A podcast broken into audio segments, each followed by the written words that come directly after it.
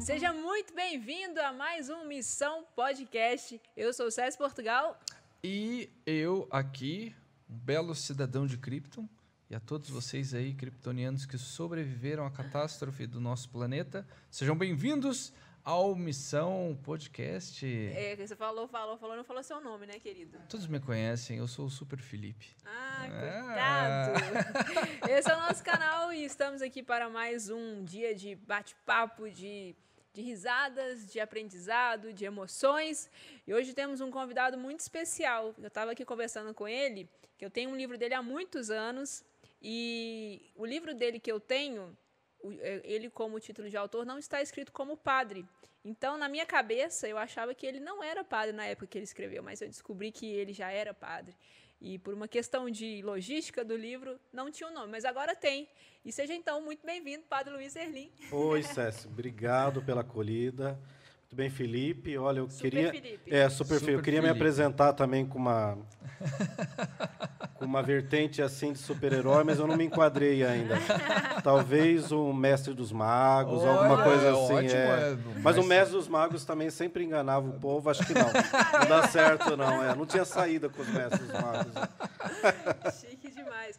Padre, eu já quero começar falando, como eu já introduzi o senhor aqui com esse livro, eu acho que muitas pessoas te conhecem por causa dele. Né? Queria que o senhor falasse do Nove Meses com Maria. Aqui temos uma coleção de livros do padre, é, é, só um pedacinho do que ele já escreveu, mas esse é um livro que toca muito né, as pessoas. Eu gostaria que o senhor falasse de começo, assim, como que surgiu essa inspiração do Nove Meses com Maria? É, de fato, é, as pessoas me associam muito ao livro Nove Meses com Maria. Né?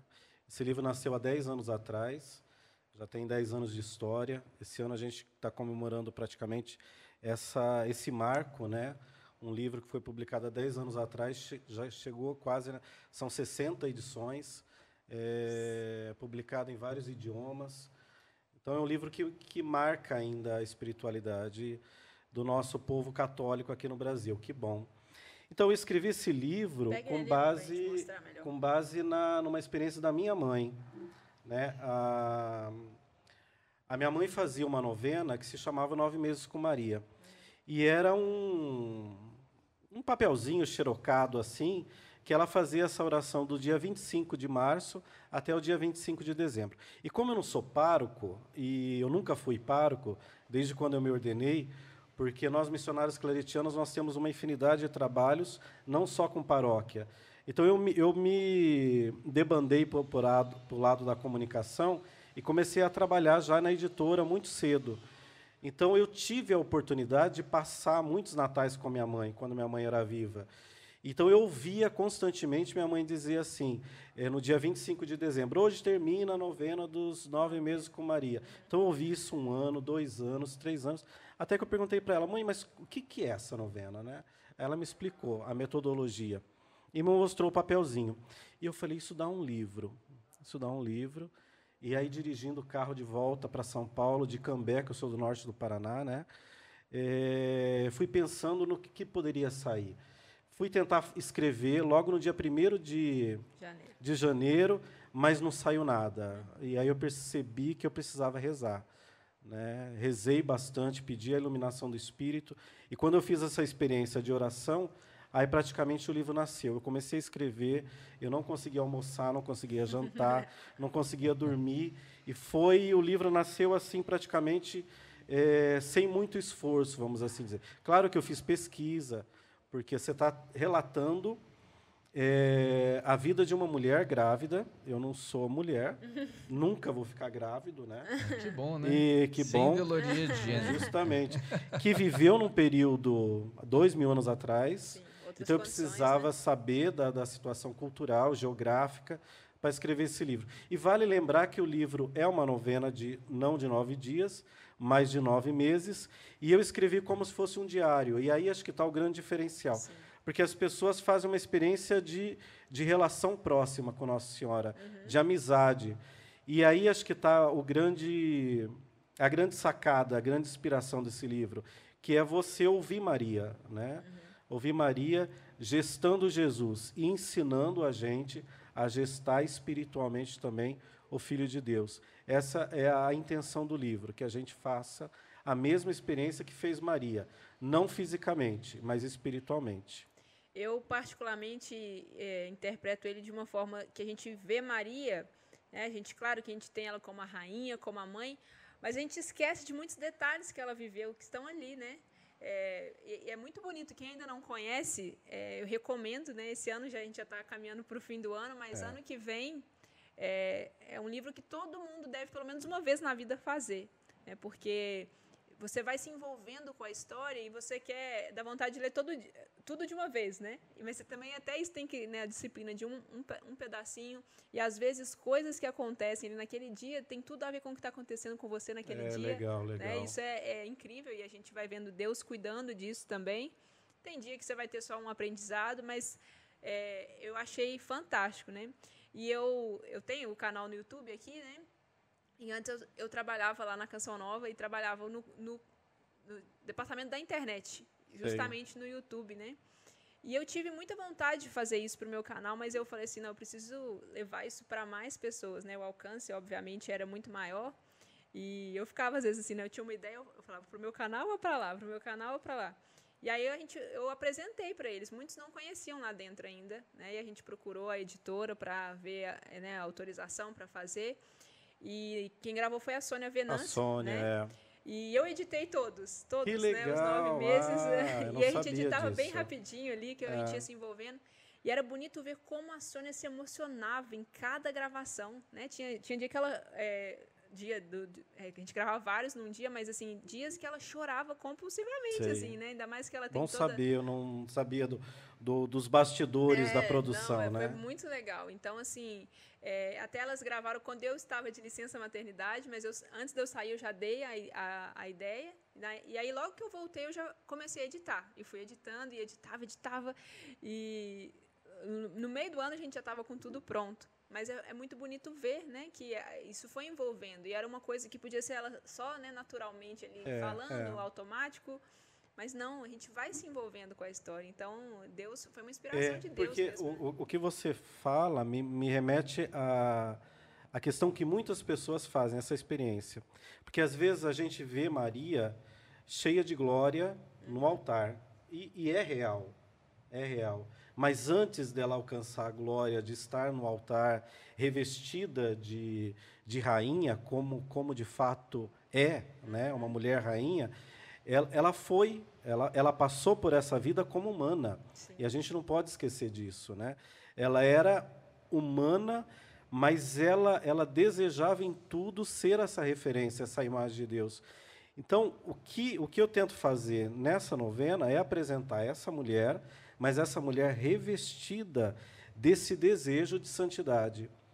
E para nós também a gente aprende que, apesar dos nossos sofrimentos, apesar das de nossas debilidades, apesar das nossas fraquezas, apesar das nossas dores, das nossas dúvidas, tudo aquilo que Maria viveu, a gente também pode aspirar à santidade assim como Nossa Senhora, assim como São José, porque eles eram gente como a gente. Uhum. Né? Isso, que eu, isso que é o que eu acho mais interessante e como que é, às vezes é difícil trazer essa proximidade para o pessoal, né? Porque como você falou, você teve que pesquisar como era a vida há dois mil anos atrás, né? Quais eram as condições de viagem, o, o que eles poderiam encontrar pelo caminho, quais poderiam ser as dificuldades daquele tempo. Né? Hoje a gente acaba é, é, tudo tão natural, a gente esquece que virou é, uma rotina. Você entrar num carro, você chegar em tal lugar, você pegar um, uma estrada e qualquer coisa, você liga para alguém e, é. pensar que isso não existia naquele tempo. E trabalhar na pessoa, o que? Maria é a rainha? Sim. Mas ela também foi gente como a gente, uhum. né? E é, é, eu acho legal esse impacto né, que causa na pessoa um impacto bom. Que é, ela assim, nossa, eu nunca tinha pensado por, por esse lado, né? É, eu queria, assim, que você contasse um pouquinho como que foi essa essa essa experiência, né? Você falou do, que você rezou bastante e tal. Eu achei super legal isso, essa união de pesquisa e, e oração. Mas como que foi que você foi desenvolvendo essa linguagem que proporcionou essa proximidade para o pessoal. Porque se a gente só inventasse alguma coisa ou simplesmente fizesse um, um livro de arqueologia, estaria correto, teria informações corretas. Mas você conseguiu é, pescar, galera. Isso eu, que eu que, achei fantástico. Eu tô, tô lembrando agora que que muitas pessoas disseram assim: "Nossa, é interessante porque eu me sinto lá em naquele caminho de para Jerusalém, não sei o quê, para a casa de Zacarias. Que, que legal, você deve ter, ter feito uma experiência também. Eu, eu nunca fui para a Terra Santa. Então, é, eu me surpreendo quando as pessoas relatam que, de fato, é, quem foi fez uma experiência muito parecida com, com o que Nossa Senhora presenciou ali. Então, de fato, eu não fui para a Terra Santa, mas essa pesquisa, ela não é que eu tenha pesquisado a fundo, que eu tenha feito uma pesquisa de doutorado, né? Eu busquei algumas referências, sobretudo na própria Sagrada Escritura, a questão de distância, você tem ali o mapa, você olha como é que mais ou menos seria, e você vai calculando, vai pensando. Agora, o que, o que eu acho primordial é, no desenvolvimento desse livro apesar de eu ter pesquisado também como é uma mulher grávida no primeiro mês, no segundo mês, uhum. terceiro mês, porque isso, é, esse tipo de, de informação me, me fazia falta. Uhum. Porque, apesar de, de, eu nascer numa família, eu tive pouco contato com mulheres grávidas na minha, na minha infância, na minha juventude, vamos assim dizer. Então, eu precisava de uma referência. E eu também fui pesquisar, conversei com mulheres a respeito. Agora, o grande diferencial, de fato, eu acho assim: se eu não tivesse feito essa experiência de oração, e de uma oração sincera diante do Santíssimo, é, eu não teria escrito esse livro da forma como ele saiu. Porque eu, eu me senti conduzido, e isso é importante dizer. Eu me senti conduzido na produção do livro, mas eu me sinto conduzido até hoje. Porque quando eu ouço relatos de pessoas que vêm que fizeram a novena, ou que estão fazendo a novena, e elas fizeram uma experiência, ou estão fazendo uma experiência de Deus em suas vidas por intermédio desse livro, eu, eu ainda não só fui instrumento quando eu escrevi, mas eu continuo sendo instrumento. Uhum. Então, isso me faz acreditar que, de fato, é, a condução de tudo aquilo que eu escrevi é, tem algo de divino, né? tem algo de unção. E a gente deve acreditar isso mesmo, porque essa, essa unção do Espírito não foi só conferida aos profetas no Antigo Testamento, aos apóstolos que escreveram os textos bíblicos. Né? Esse mesmo Espírito ele rege a igreja. E se ele rege a igreja, ele rege também os ministros da igreja, sejam eles padres, religiosos ou leigos. Então, se a gente faz essa consagração ao Espírito, o Espírito conduz. Eu acho que o, o que, o que o que fez essa obra ser o que é hoje foi essa abertura ao Espírito e mais do que a minha abertura, esse próprio Espírito que desejou conduzir esse, essa obra. Então, eu, eu me sinto muito grato a Deus por ter sido instrumento. E depois desse nasceu um muito parecido, que é o Três Meses com São José, que aí é São José contando a história. Então é. Que faz no intervalo, não é isso? Entre é. dezembro e março. Né? A, a, ideia do livro surgiu porque as pessoas faziam nove meses com Maria. Com um buraco. E depois falava assim, padre, a gente fazia em família, agora a gente vai ficar por três meses praticamente. Uhum. E as crianças pedindo também, porque as crianças se encantam. Quando os pais começam a ler aquela história, é uma narrativa, e essa narrativa ela, ela, ela lembra uma história contada pelos pais para as crianças. É tem dinâmico, o né? burrinho, né? Breve é, também, não é nada... Tem o, o, burrinho que é humilde, e as crianças gostam do burrinho.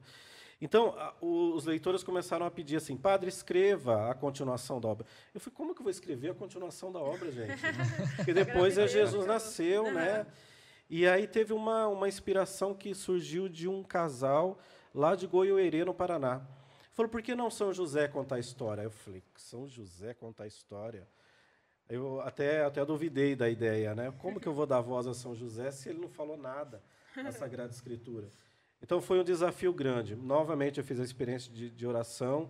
É, esses três meses eu senti no coração que eu deveria é, não contar, mas imaginar espiritualmente o que esse homem viveu é, diante da Sagrada Família. Então, é São José contando 30 anos da, da Sagrada Família. Tudo aquilo que a Sagrada Escritura cita às vezes, mas sem destrinchar, eu falei, por que não imaginar né, como teria sido a vida? E aí é São José contando. E a gente teve a graça nesse ano de sermos contemplados com o ano de São José. Sim. Aí esse livro ele ganhou também um destaque especial, porque é um material muito rico. Em três meses a gente faz essa experiência de caminhar com a Sagrada Família, mas rezar também por nossa família, porque o subtítulo do livro é Em Oração pela Minha Família.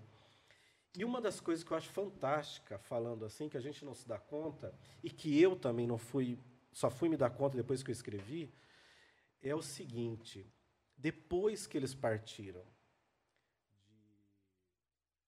de Nazaré para o recenseamento lá em Belém, eles se planejaram para uma viagem que, que demoraria talvez uns 20, 40 dias, né? sabendo que Jesus supostamente nasceria ou no caminho ou lá em Belém. Mas Jesus nasce em Belém e tem a perseguição. Eles não voltam para Nazaré. Então, dá para imaginar o que, o, que, o que significa isso, né? E José recebe a informação que eles tinham que partir partir para uma terra distante, para o Egito, que não falava a mesma língua deles, que se cultuava outros deuses, que não era o Deus de Israel, né?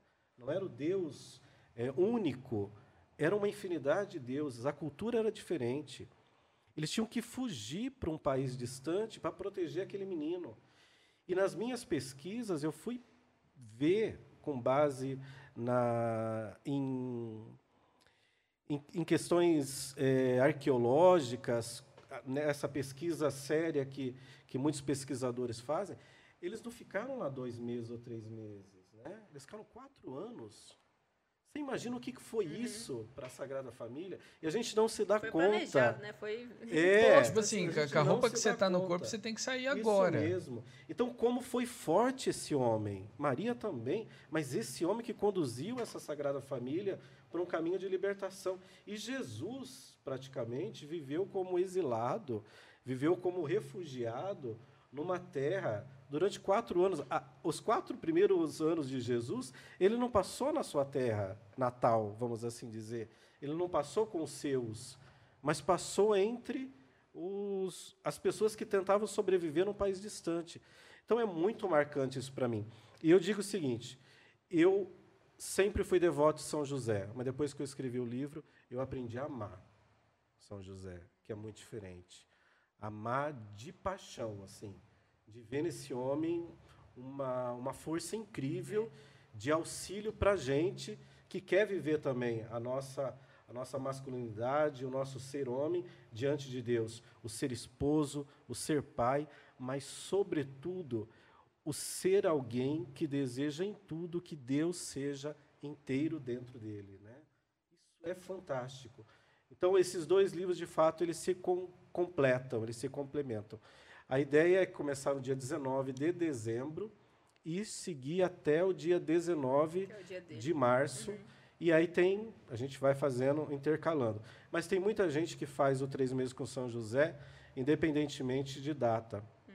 Quero rezar pela minha família, então vou me apegar a São José, uhum. independente da data que, que eu esteja vivendo agora, né? Então, acho que isso é um, um resuminho dos e dois. Como é uma novena, né, em especial Nove Meses com Maria, geralmente as pessoas fazem novenas numa intenção. O senhor recebe muitos testemunhos de graças alcançadas com a novena? É impressionante. É impressionante. Não sei se a gente tem tempo, mas tem um relato que eu, claro. eu acho a coisa mais linda do mundo. Os relatos são mais diferentes possíveis. Uhum. Tem muitas, muitos casais que agradecem a ah, o dom da, da maternidade e da paternidade. E isso surgiu assim com o livro. Muitas pessoas fazem uma associação.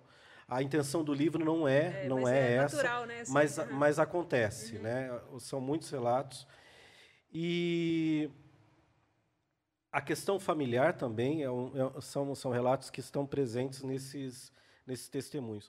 Mas teve uma, uma, uma ocasião em que eu estava numa cidade que chama Guará a gente viaja muito, né? A Ave Maria, a editora Ave Maria, tem um projeto que se chama Ave Maria em Missão. E a gente sai para para mostrar a nossa cara, mostrar os nossos produtos, mas também fazer pregações, encontrar os leitores. E tem sido uma maravilha para a gente, porque ali a gente colhe aquilo que sustenta a nossa fé para a gente continuar o nosso ministério de, e o nosso trabalho de publicar livros. Né? Mas ali em Guará, que é uma cidadezinha que fica entre Ribeirão Preto, quase na divisa com Minas, e Franca, acho que aqui é a Diocese de Franca, se eu não me engano. Uma senhora chegou e falou assim: Padre, eu preciso dar um testemunho. Aí eu falei: Nossa, aquela fila enorme de gente querendo que eu autografasse o livro, que fizesse uma dedicatória. E eu falei assim: Me conta então, rapidinho, né? Ela falou assim: Eu não fiz a novena na intenção de gestar Jesus em mim, porque essa é a, a máxima da novena, quando na apresentação eu digo isso, né? Mas eu queria ser gestada no ventre de Nossa Senhora. Aí eu parei. eu parei, eu falei assim, é, esse tipo de relato eu nunca ouvi, né? Aí ela falou assim, e eu até me emociono todas as vezes que eu lembro disso, porque é, é, isso faz eu acreditar que, de fato, o meu ministério va vale a pena é, por, por simples relatos que a gente ouve, entendeu? Aquela vida foi transformada. Ela disse assim: a minha mãe, quando ela ficou sabendo que ela estava me esperando, que ela estava grávida de mim, ela se revoltou e tentou me tirar durante três vezes. Ela tentou me abortar durante três vezes, mas ela não conseguiu. E a gestação teve que ser teve que ser encaminhada. Ela, ela, ela nasceu, mas quando eu nasci, a minha mãe não quis nem me olhar. Ela me entregou para uma tia que me recebeu não por amor, mas por obrigação. E eu fiz essa experiência de ser criada por uma tia com toda a boa vontade do mundo. Ela me recebeu, me, me fortaleceu, me educou, mas não como uma mãe mas como alguém que estava cumprindo uma obrigação. Então, padre, eu passei praticamente 25 anos da minha vida sem fazer a experiência do que é amor de mãe. Eu queria ser gestada novamente. Eu queria ter essa experiência do que é ser esperada com amor. Então, do dia 25 de março até o dia 25 de dezembro, eu fiz essa experiência de ser gestado no ventre de Nossa Senhora. E eu nasci. Eu nasci pela segunda vez no dia 25 de dezembro. Padre, eu me senti extremamente amada por Nossa Senhora. E minha vida hoje, ela é transformada justamente porque eu sei o que é amor de mãe. Né? Eu aprendi o que é ser amado, o que é ser esperada. Então, diante desse relato, eu, eu percebi que, de fato, a experiência de caminhar nove meses com Maria ela nos dá uma, uma abertura para a gente fazer várias experiências espirituais. Eu nunca pude imaginar ser gestado no ventre de Maria, mas essa, essa senhora, essa mulher, é, ela, ela quis fazer essa experiência. Então, da mesma forma como ela, ela encontrou uma forma de colocar sua espiritualidade dentro dessa, dessa novena, dentro dessa devoção, a gente também pode experimentar muitas coisas. Talvez rezar ou colocar a intenção de um filho que precisa ser gestado no amor, né? O filho que está passando por uma situação de, de não saber o que é o amor de Deus. O filho que está imer, imer, é, imergido ou, ou, afundado nas drogas. Um filho que, que não, não tem essa, essa questão da, da proximidade com Deus. Eu posso fazer também essa novena nessa intenção. Então a gente abre um leque de deixar Nossa Senhora agir com amor nas nossas vidas, né? Isso é, é muito interessante e, e saber que, de fato, essa mãe que nos foi dada por Jesus no alto da cruz, ela deseja, ela deseja exercer a sua maternidade com a gente, com tudo aquilo que isso implica. Então, deixemos Maria ser, ser mãe, né? E cuidar de nós. Ah, eu, acho, eu achei fantástico isso aí, porque é, eu lembro quando era criança, e chegava a época de montar o presépio, né? E aí se monta tudo, só que você ainda não coloca a pecinha do menino Jesus, porque é, nós vamos, nós esperamos ele chegar, nós vemos é, a Sagrada Família, tipo assim, rezamos essa intenção, são modelos para nós e tal.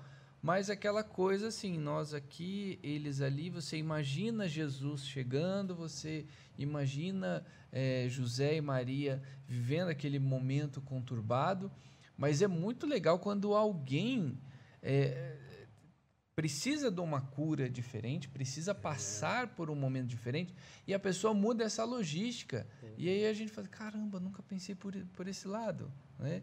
Nunca pensei que é, a, alguém ia precisar passar por essa situação. Tipo assim, não, deixa eu me colocar no lugar, assim, não, não tirando Jesus da jogada, claro que É, não. claro. Mas assim, é, se é o modelo de mãe, né, deixa eu me colocar ali como filho deixa eu sentir de verdade. Deixa eu, também, deixa eu né? sentir isso aí.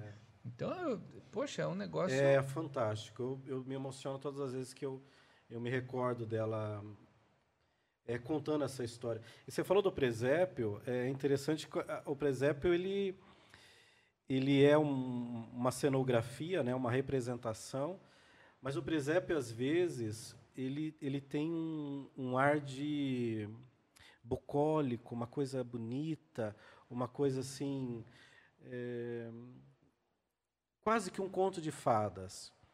Mas a gente se esquece que aquela noite foi penosa, né? Foi, foi difícil. Penosa.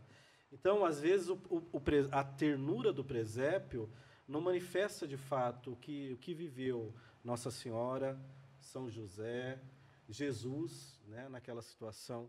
Então, a gente deveria, de fato, tentar eh, encarar esses fatos da vida de Jesus não com tanta poesia, né? embora a poesia faça parte, a arte faça parte, mas que a gente de fato encontre ali a pessoa, né? a pessoa que, que sente frio, a pessoa que teve que ser embalada ou enrolada em manto, mas precisou também do, do calor dos animais, né? porque não tinha um lugar para eles que fosse digno para nascer. Então, tudo isso faz a gente imaginar que, de fato, o fato de, de Maria ter sido escolhida para ser a mãe e José ter sido escolhido para ser o pai adotivo de Jesus, existe essa providência divina de, de uma mulher forte, um homem forte, para exercer uma missão que não é uma missão qualquer. Né?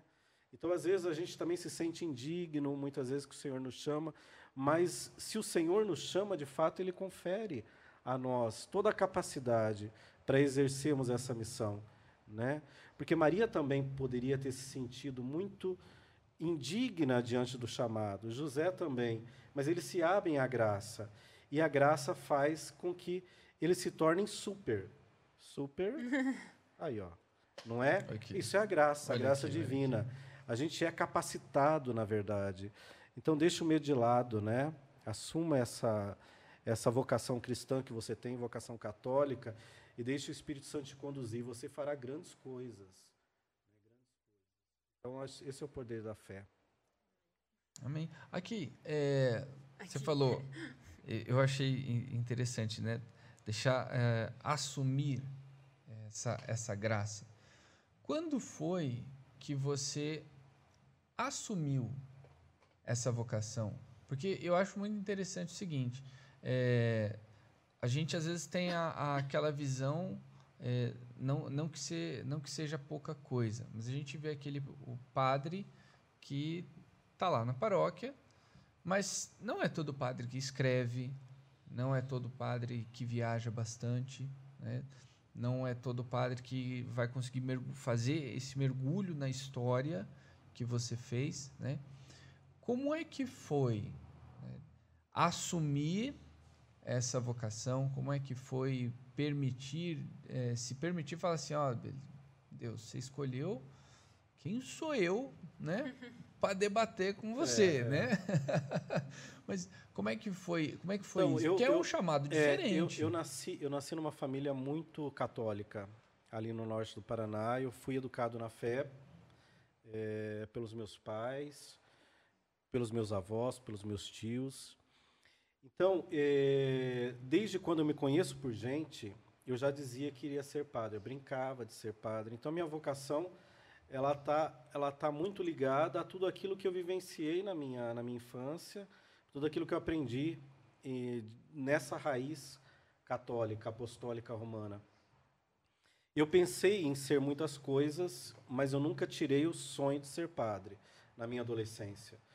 Então, quando eu entrei na, na, eu procurava uma congregação, eu procurei uma congregação que fosse mariana, porque desde de cedo eu sempre fui ligado à Nossa Senhora. E quando eu encontrei uma congregação que chamava Filhos do Imaculado Coração de Maria, eu falei, é aqui. Eu nem sabia quem tinha fundado a congregação, não sabia nada.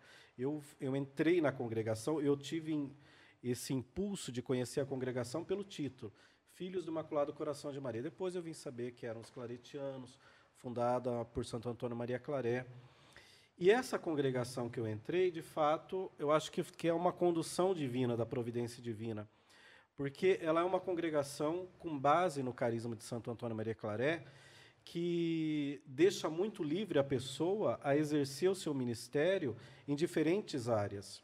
Então, nós temos área de comunicação, de educação, nós temos as paróquias, as missões, as obras sociais, porque Claré dizia que era, preciso, que era preciso evangelizar o mundo por todos os meios possíveis. Então, mas eu, eu, não, eu não pensava nisso, eu pensava em entrar, ser padre, para exercer o meu ministério.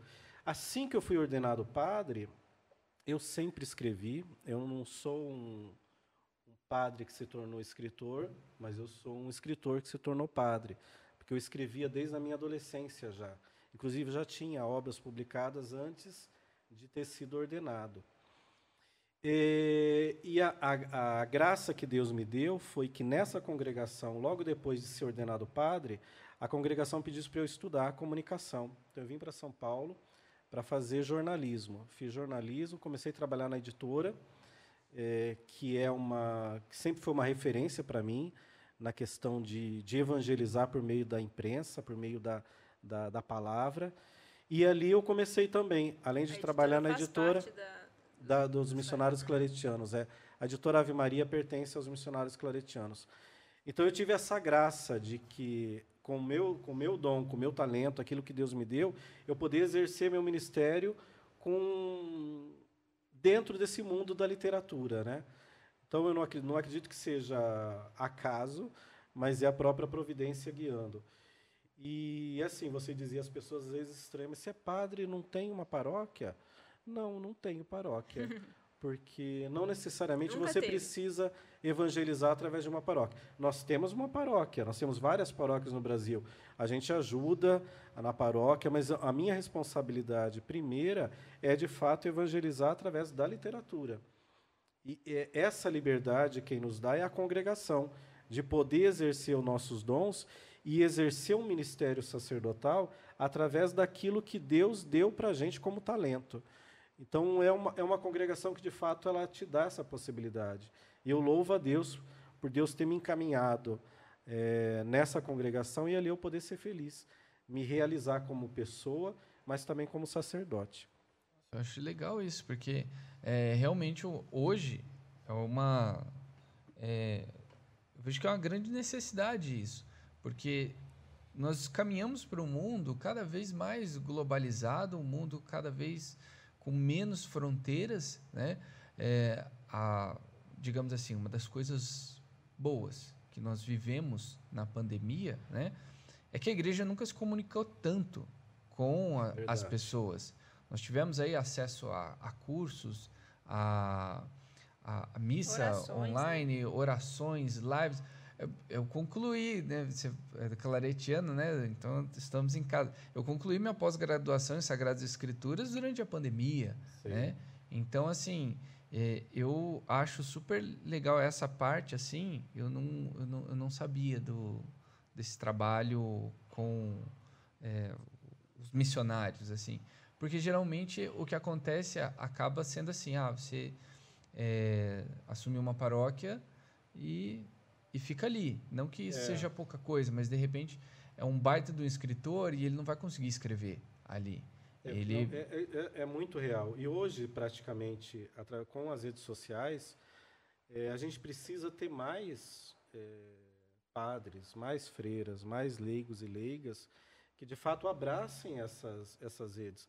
Porque ali você... Todas as vozes são ouvidas. E às vezes tem muitas vozes ali dissonantes com o evangelho. E a gente precisa dar essa a cara a tapa, né? A gente precisa estar ali, a gente precisa fazer o Cristo também aparecer nessa realidade que às vezes é uma realidade obscura, né? Quantos jovens às vezes se perdem por postagens que aparentemente são são inocentes, né? Então, por que não também a gente mergulhar? Eu acho que essa pandemia, apesar de todo o mal que tenha produzido e, esteja ainda produzindo, é, existe alguns, algumas bênçãos que apareceram, né? E sobretudo a presença da igreja. Eu vejo muitas pessoas que nunca tinham tido essa, esse tino de, de talvez rezar o terço na, na, pelo Instagram, ou, é, uma coisa simples. Você vê o pessoal fazendo live tipo 3, 4 da manhã, da manhã e lotado. Justamente, o pessoal justamente. acorda se programa. Não, deixa eu dormir um pouquinho mais cedo, é. porque eu tenho que é. acordar 4 horas da manhã para a pessoa fora desse ambiente de pandemia é. nunca ia fazer isso. A gente precisa perceber que teve um outro livro que eu escrevi aqui, ó, Um brinde ao fracasso, a derrota pode ser vitória. Acho que é, é, é perceber Esse aqui é novo, isso. Hein? Esse daí é novo. Esse aqui é... Esse daí foi lançado recentemente. Vamos trocar aqui. A gente tem que perceber que, de fato, é, apesar das derrotas, apesar de tudo aquilo ruim que acontece na nossa vida, existe um projeto de Deus. E esse projeto de Deus, às vezes, ele, ele pode ser considerado uma aparente derrota para a gente, mas depois, quando a gente começa a analisar a história com olhos, não com os nossos olhos humanos, mas com nossos olhos divinos, né, com a presença de Deus em nós, a gente percebe que muitas coisas que a gente atravessou, que aparentemente era derrota, é, é livramento de Deus. Né? Deus colocando a gente numa outra esfera. Eu digo para vocês assim, que se não tivesse passado pelas minhas derrotas lá atrás, eu não estaria aqui hoje, né? Não estaria aqui conversando com você. Não, talvez não teria nem escrito nenhum livro. Uhum. Então, é, é, perceber que Deus tem um projeto para nós. O mesmo projeto que ele, que ele deu a Maria, o mesmo projeto que ele deu a São José, ele também estabeleceu um projeto de amor para nós. Então, nessa trajetória da nossa vida, não é uma queda que vai definir que nós somos. Porque nessa queda é, existe a mão de Deus, talvez desviando a nossa história para que a gente se encaminhe para aquilo que é o projeto dele para cada um de nós. Então eu fui percebendo que, é, mesmo naquilo que a gente pode considerar como uma derrota, como uma queda, existe a providência de Deus regendo, né? E perceber que mesmo essas essas derrotas elas podem ser vistas com ação de graça, porque porque a misericórdia de Deus é infinita, né? E é, é interessante quando eu coloco um brinde ao fracasso, porque na verdade é uma provocação, mas a ideia é a gente perceber que Deus está por trás de tudo que acontece na nossa vida. E se é a ação de, de Deus, a gente não deve reclamar, mas perceber qual é a intenção de Deus para aquilo ter acontecido com a gente. E tudo muda quando a gente se questiona assim, né? Poderia ser para Maria uma questão e para José uma questão de derrota, eles terem que sair para o Egito, uhum. mas a providência estava guiando, a providência estava ali orientando, né? Então eles nunca praguejaram Deus por aquilo que aconteceu errado na vida deles, mas reconhece que de fato a, a mão de Deus tudo rege. Então, essa é a experiência desse livro, é perceber que apesar dos teus sofrimentos, apesar das tuas quedas, apesar de você se sentir um fracassado, tente olhar, não com os teus olhos humanos, com a tua miopia religiosa, mas tente olhar onde Deus te colocou, apesar das muitas quedas que você já teve. Né? É, a, a questão que o meu pai falava bastante, né, que é a têmpera. Têmpera, é. Então, você, é, Deus vai provando você ali. E eu lembro que você falando isso aí, é interessante que é, a gente, quando não tem a visão ainda do todo, a gente está vivendo um momento específico, a gente não consegue identificar se aquilo ali é uma vitória, se aquilo ali é uma derrota, legal, legal. se isso aí é um fracasso e tal. E tinha uma. E, e você falando aí, tem uma coisa que eu lembro que o, o, meu antigo professor de taekwondo ele falava muito, que era, eu achava super interessante. Ele falava assim: um guerreiro não nasce, ele é forjado. É, Então. É, é, você, não, você não nasce guerreiro. Você leva pancada. Né? O que, É. que, que acontece na forja? Você pega aquela peça, você vai ser exposto ao, ao calor extremo, ao frio extremo. É, você vai, vai tomar ser marretada, pra marretada, caramba, é. vai passar no esmeril até você ficar pronto. É. Então, assim, esse, isso é o que, que Deus faz com a gente, né? É, sabe que eu- você falando, eu me lembrei de uma, de uma situação que eu sempre, quando estou fazendo pregação, eu digo, que é assim, a gente quando está passando por determinado momento, a gente olha um momento. Né? A gente não consegue olhar o antes e nem planejar o futuro. A gente transforma aquele momento em algo que é, é praticamente a nossa própria vida. Por quê? Porque a gente é muito míope, religiosamente falando. A gente professa a nossa fé num Deus que é o ontem, o hoje e o sempre. O princípio, o fim. O alfa e o ômega. Mas quando a gente está passando aquela situaçãozinha que talvez seja segundos, milésimos de segundo na história da humanidade, a gente transforma aquilo no nosso Deus. Como né? se aquilo fosse a finalidade. A né? Isso aqui é, o- é a finalidade, é. cereja do bolo. E a, a- a gente não consegue, às vezes, se lembrar de toda a providência de Deus no passado, naquele momento, e a gente não consegue planejar o futuro. A gente não consegue ver o futuro com bons olhos. Mas a gente se esquece da fé que a gente professa, que esse Deus, de fato, ele é esse princípio, ele é o meio. Então, quando a gente se faz uma experiência de se distanciar e olhar a nossa história, a gente vai perceber que, que é providência pura, que é o dedo de Deus conduzindo a nossa história. Então, a gente deveria, de fato, fazer aquela experiência real que fizeram os discípulos dentro da barca, quando a barca era agitada por aquela ventania, uma tempestade, e para os discípulos aquilo era o resumo da sua vida, né? aquela tempestade. Mas diz o texto bíblico que Jesus estava deitado e dormindo, em cima de um travesseiro. Então, é, é possível uma coisa dessa, né? Ou seja, Jesus tinha feito uma experiência de Deus tão forte, ele já tinha dito, e é isso que ele orienta os seus discípulos a fazerem, seja feita a vossa vontade, né? Eu entrego a minha vida, eu consagro a minha vida ao querer de Deus. Então, para que gritar? Para que espernear tanto? Né? A gente deve sim lutar, se, se precaver, embora o gesto de Jesus seja de entrega total à vontade de Deus. Eu estou dormindo. É, de, é Deus que, que coordena a minha vida. Né? Eu não estou preocupado com aquilo que eu estou passando nesse momento, porque a providência de Deus é maior do que tudo isso. Claro que é, que é uma, uma alegoria, na verdade, né? mas por trás dessa alegoria está o ensinamento de Jesus. Não tenham medo, que ele disse isso N vezes no, nos evangelhos, tanto antes da sua ressurreição, mas sobretudo depois da sua ressurreição. Não tenham medo. Né?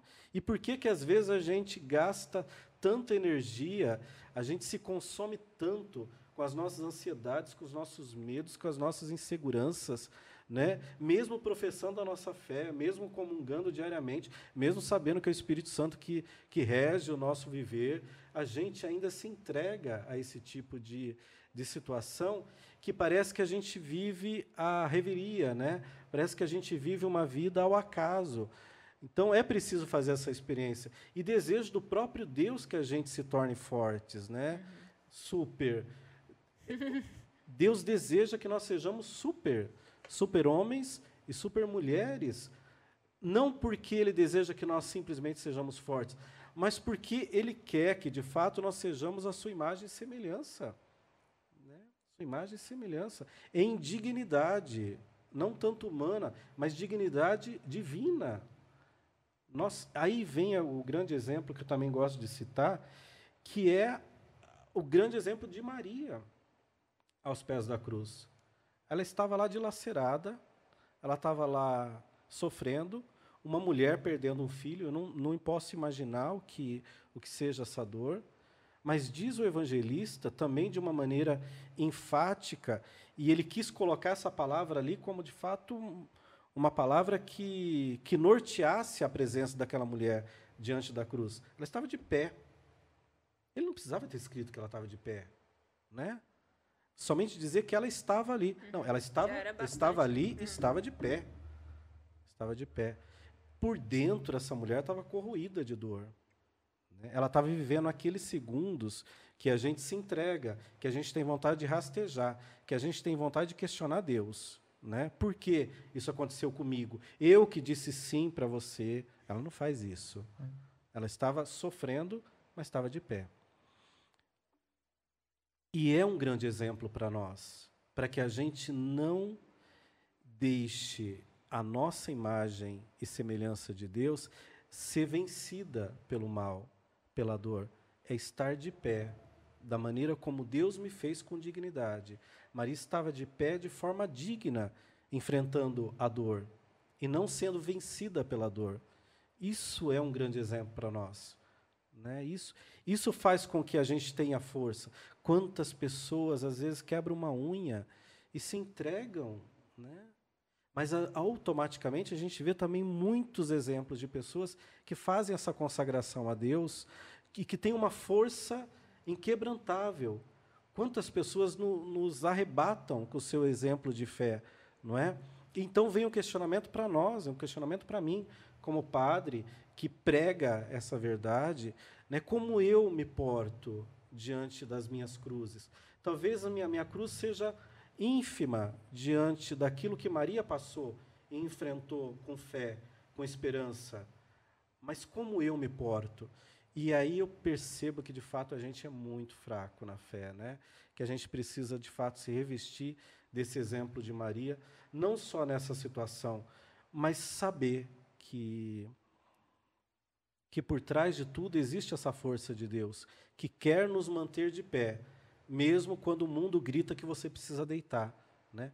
E é com essa atitude que a gente começa a vencer o mal, vencer o inimigo. A gente come... E agora eu lembrei de uma coisa também, que tem uma associação. Lá no Gênesis, diz que a mulher pisaria na cabeça da serpente.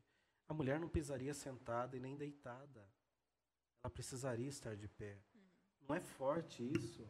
Se a gente quer vencer o inimigo, a gente pode sofrer, a gente pode experimentar a dor, porque a dor é inerente, a dor faz parte da nossa natureza, mas a gente não deve se entregar em momento nenhum. A gente tem que estar de pé para a gente vencer o mal, pisotear o mal, pisotear a cabeça da serpente, do demônio que quer nos mostrar que de fato a gente não é nada, que a gente, que Deus nos abandonou, né?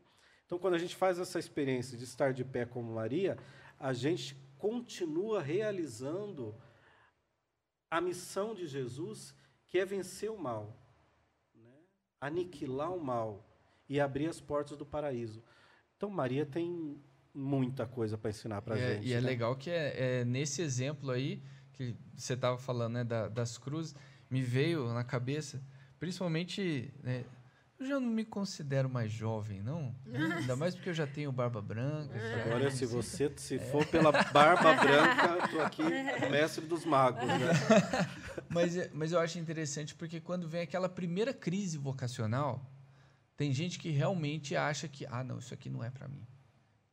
Ah, ah não, devo, não devo fazer isso. Ah, não, porque não é possível. Eu servir a Deus e passar por isso? Ah, não, não, não. Mas não olha, pode. eu acho que isso associa. A gente recebeu uns episódios atrás uma grande empresária aqui e eu terminei perguntando para ela mais no quesito de investimento, né, de, de apostar num projeto, né? Eu falei até quando tentar.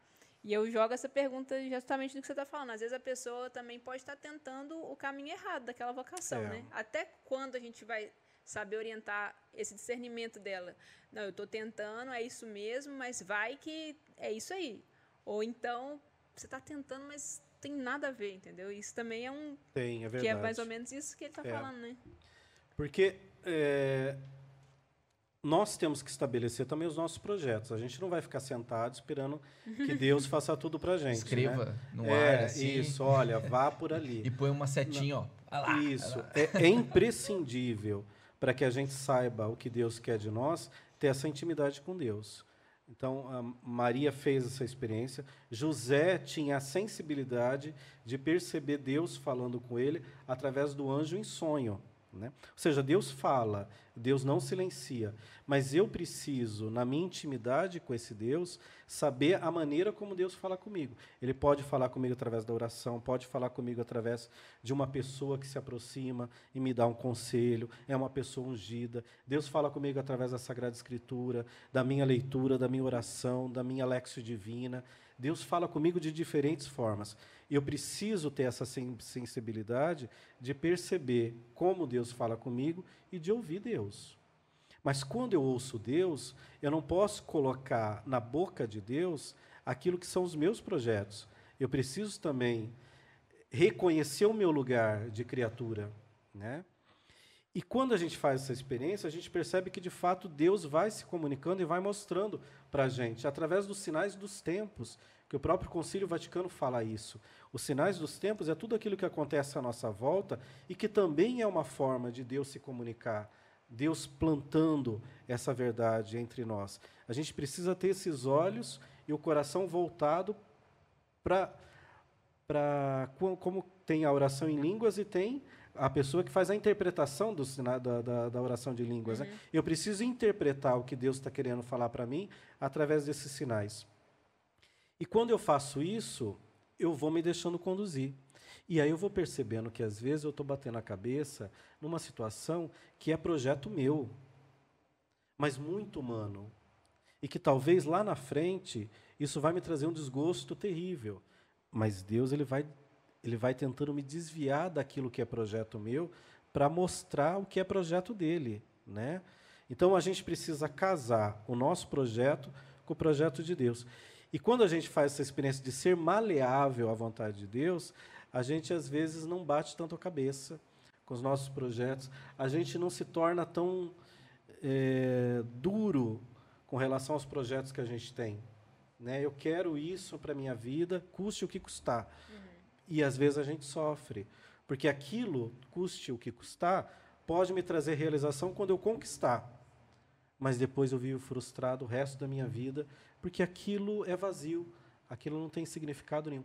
Quantas pessoas fizeram uma experiência de chegar no topo do mundo e ali perceber que, apesar de estarem no topo, elas não fizeram uma experiência de realização, de felicidade.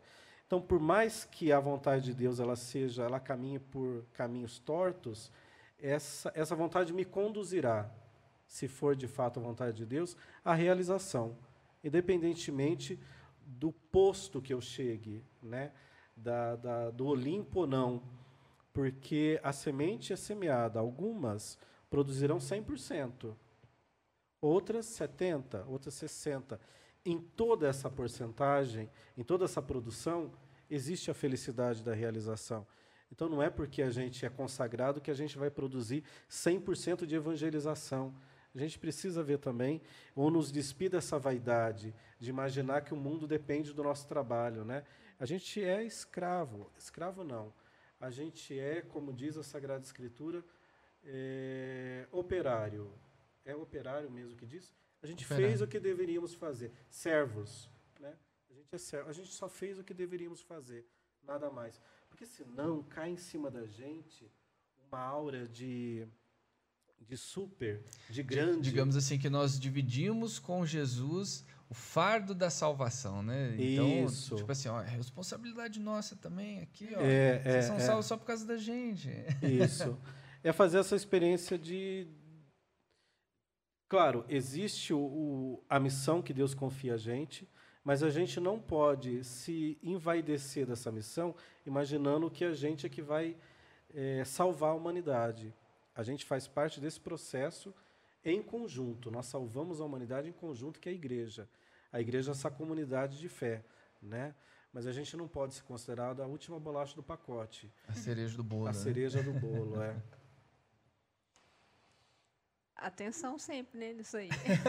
Mas eu resumo que eu vou precisar ler esse aqui, tá? Se eu puder ganhar um desse. Então, sa sabe que tem, já, já é seu. Sabe, se você puder ler, aqui, aqui no, no, a frase que eu abro é um pensamento de São Tiago. Olha que coisa linda essa, essa frase aqui. Deixa eu ver esse daqui. É Tiago, aqui tá aqui.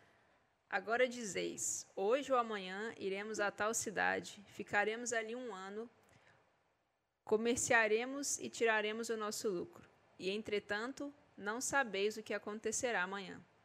Pois que é a vossa, pois que é a vossa vida? Sois um vapor que aparece por um instante e depois se desvanece. Em vez de dizerdes, se Deus quiser, viveremos e faremos esta ou aquela coisa. Tiago 4, 13 a 15. Já junta com aquela ideia do mestre dos magos, né? é isso mesmo. Mas é tá forte, tudo... não é? Muito. É muito forte. É, às vezes a gente se esquece por vaidade, que é o, o primeiro pecado. Né? A vaidade foi o primeiro pecado. Esse de se colocar no lugar de Deus, de querer tomar o lugar de Deus. Às vezes a gente se esquece que a nossa vida ela é um presente de Deus e que a vida, a vida é a própria presença dele em nós. Então, por que tanta, tanta vaidade? Por que, que às vezes a gente se sente tão superior aos outros? Por que, que existe tanta é, desigualdade nesse mundo? A gente poderia se questionar. Aqui tem uma situação em que Tiago diz que às vezes a gente quer ter o domínio da nossa própria existência, mas a gente se esquece que a vida nos é emprestada. Nós não somos donos da nossa vida. Deus é que é o dono da nossa vida, do nosso destino, uhum. entre aspas, né? Nós vamos fazer isso, nós faremos aquilo, nós faremos aquele outro. Aí ele diz assim: vocês são um vapor uhum. Na história da humanidade, de tudo aquilo que já passou. Vocês não são nada, né? A gente só é porque Deus é em nós. Então, quando a gente se desfaz dessa, dessa, dessa áurea de superioridade que a gente tem, a gente se Deus quiser, nós faremos isso ou aquilo. Ou seja, se Deus de fato desejar, e a gente se coloca numa condição de criatura e não de criador. Isso resolveria grande parte das nossas eu, frustrações. Eu lembro que várias, é, várias não, né? Algumas vezes que eu conversava com o meu pai, né, sobre essa realidade de missão, né, que a gente depois de um, um, tempo que eu comecei mesmo a atuar, assim, sair de casa como missionário, conhecer outras pessoas. É, e era interessante que uma vez ele falou assim que a, a, a pior, pior obstáculo, pior obstáculo do missionário é o orgulho espiritual. Assim, não é nem aparecer na TV, não é nem é gravar um, um, disco, ter um programa. Não, é o orgulho espiritual. Porque a hora que ele acha que ele tem, ele é o é. o mestre dos magos, ele vai olhar para o cara que está na TV e fala assim, não, mas ele não é tão bom assim. É ele vai olhar para o cara que canta e fala, não, legal, ele canta, mas ele não é ungido. Ele vai falar para um líder de grupo de oração, poxa, que legal, mas para quem está começando, né? Então ele vai ter esse orgulho de que tipo assim, não, a salvação depende de mim. É. Eu devo conduzir esse povo, eu devo corrigir aquele padre, eu devo corrigir aquele leigo, uhum. eu devo instruir isso. A igreja, como hoje está na moda, né? A igreja lá atrás, no Concílio Vaticano II, tá tudo errado. Certo estou eu aqui, é, é. né? Sou detentor da verdade e estou colocando de novo toda a igreja de Cristo no caminho original. Então... mais, mais, do que Jesus Cristo. Né? Mais, que, mais que Jesus Fala Cristo. como se, tipo assim, é. se Jesus Cristo batesse continência para ele e falasse, ó, oh, desculpa, realmente. Eu errei, você que tá certo. Eu errei, você tá é, certo. Ainda bem que você está aqui para me lembrar. Justamente, é. E, e, isso é uma verdade muito latente hoje, né? Eu, eu tenho certeza que o princípio de todo pecado, todo pecado, foi o pecado original, que é a vaidade. A vaidade e o orgulho. E, se a gente for fazer uma análise, tudo aquilo que a gente comete de pecado tem por base essa vaidade, da gente se sentir o máximo, né? Porque aí a gente despreza os outros, a gente não ama, porque a gente precisa, a gente diz que a gente que precisa ser amado, a gente precisa ser servido. A gente coloca numa situação que até Deus tem que nos servir. Né? Eu vejo hoje cristãos dizendo: Eu ordeno nas suas orações, eu ordeno para Deus. Como que eu ordeno? Que Deus faça isso na minha vida ou na vida. Como que eu? Quem, quem sou eu Que, que nessa coragem história? é essa, né? meu? Oxi, Ousado, né? que Ousado. ousado, né? Então, é, tá, tá tudo muito invertido e a gente se eu tô perdeu. com medo de ter falado isso alguma vez. em alguma oração. Eu tô aqui, será que eu já falei? Eu já, eu já, ó, eu já me admiro em vários é, personagens da Bíblia, né? Tipo assim, pensar Abraão. Cara, Abraão ouviu e respondeu. Eu não teria nem coragem de responder. Eu ia ficar morrendo de medo, né? Moisés, que viu a sarça ardente, eu ia sair correndo. É, Esse povo é corajoso demais. Aí você tem alguém hoje que tem a coragem, a cara de pau, de chegar pra Deus e falar, não, não gostei. Não é assim que eu quero. Faça Isso, assim. é. Que, que arrogância é Reescreva a essa? história, né? Pois é. A história. Acho que Lúcifer não teve essa cara de pau. Não teve, Pelo amor de imagina. Deus. Nem ele, né? Nem ele. ele. Aqui, eu queria falar que o Três Meses de São José também não tem não, tá? Ah, legal, legal. Ó, e para completar a trilogia, tem os 50 dias no Cenáculo com Maria. Olha. Os 50 dias no Cenáculo com Maria também é uma experiência de. Ai, moço, seus presentes de de Natal, na- tudo aí. É uma narrativa. Ah, tá bom, menino. Ele, ele tá pegando bonde. Esses presentes de Natal aí, tá é. tudo aí, ó. Cara de pau. E aí a, é Nossa Senhora nos ensinando a receber o Espírito Santo. Ela que é a mulher do Espírito Santo, Nossa Senhora de Pentecostes, a, a ideia é que a gente passe 50 dias com ela no cenáculo e que Maria nos ensine, assim como ela ensinou os discípulos, a fazermos a experiência de, de renascermos num novo Pentecostes. A ideia do livro é essa. o livro foi escrito em parceria com a Canção Nova, a editora Ave Maria com a Canção Nova. Ah, que legal. E talvez tenha muita gente nos assistindo que tenha feito essa experiência do nove meses para pedir a graça da gravidez. Então, diante de tantos relatos, eu escrevi esse livro aqui que também saiu agora faz um mês mais ou menos, que é Novena para Casais Tentantes. Ai, que legal. que é o sonho da, da paternidade e da maternidade. Então, é uma novena de nove dias, em que eu pego alguns personagens bíblicos e ali a gente discorre sobre esse sonho. Né? E essa disposição do casal conversar. É, é a novena para os casais tentantes, não para a mulher tentante ou para o homem tentante, porque isso é importante a gente falar também. E o Porque, às tentante vezes, a pode mulher ser o simplesmente golpe. aquele que deseja ser pai e mãe. né? Não é é Isso. aquele que tentou e não conseguiu. Justamente, né? Eu quero justamente. tentar ter um É, filho, então. é. Que às, às vezes tem muito isso, né, no casal. Um tá meio com o pé atrás e Então. o outro quer de qualquer jeito. E... A, a proposta do livro é ser quase como uma terapia, né? São temas em que o casal vai rezar, mas ao mesmo tempo conversar sobre aquele tema. E quando a gente conversa, quando a gente tira aquele véu do templo diante Sim. das nossas relações, a gente começa a, a perceber também a humanidade do outro, a gente começa a perceber a, a força que o outro tem e a gente se começa a confluir para uma mesma ideia. Porque não adianta só alguém falar assim, eu quero, mas independente do, do querer do outro também, né?